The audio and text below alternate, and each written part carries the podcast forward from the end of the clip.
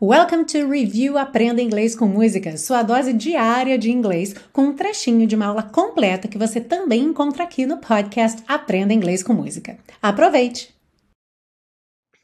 A gente tem nessa música as seguintes frases: You held my life within your hands, created everything I am, taught me how to live again.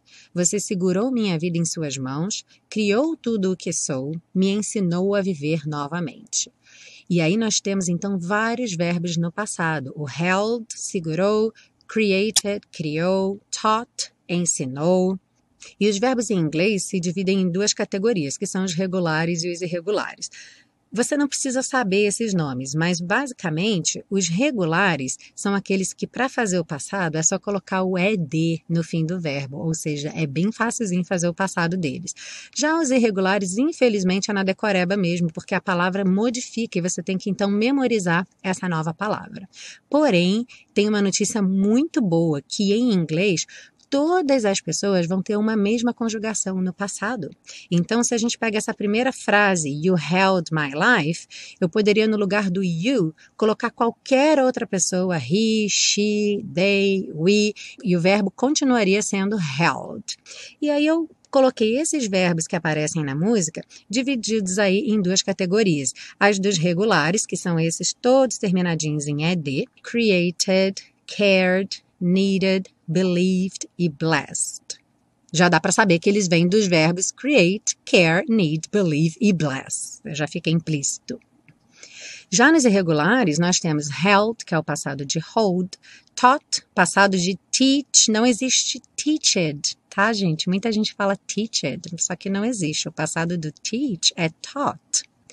Built, que é o passado de build, made, passado de make, Gave, passado de give, e was, que é uma das possibilidades do passado do be. Existe também o were, tá? mas aqui na música só aparece o was.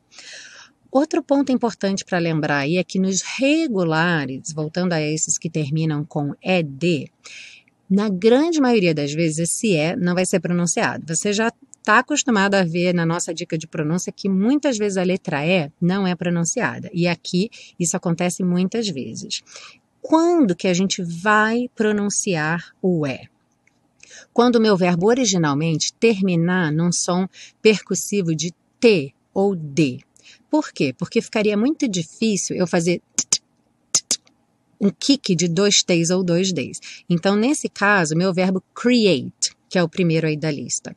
O verbo create, ele já termina na letra E, só que essa letra E não é pronunciada. Então, eu falo create e termino no T. Só que quando eu vou para o passado, eu não posso falar created, então eu falo created. O need é outro verbo que termina com D, need. Então, no passado, needed. Ele realmente ganha outra sílaba. Já o cared, eu não preciso. Então, care, cared. O believe, eu não pronuncio é, então believed. E o blessed vai direto também do S direto para o D, blessed.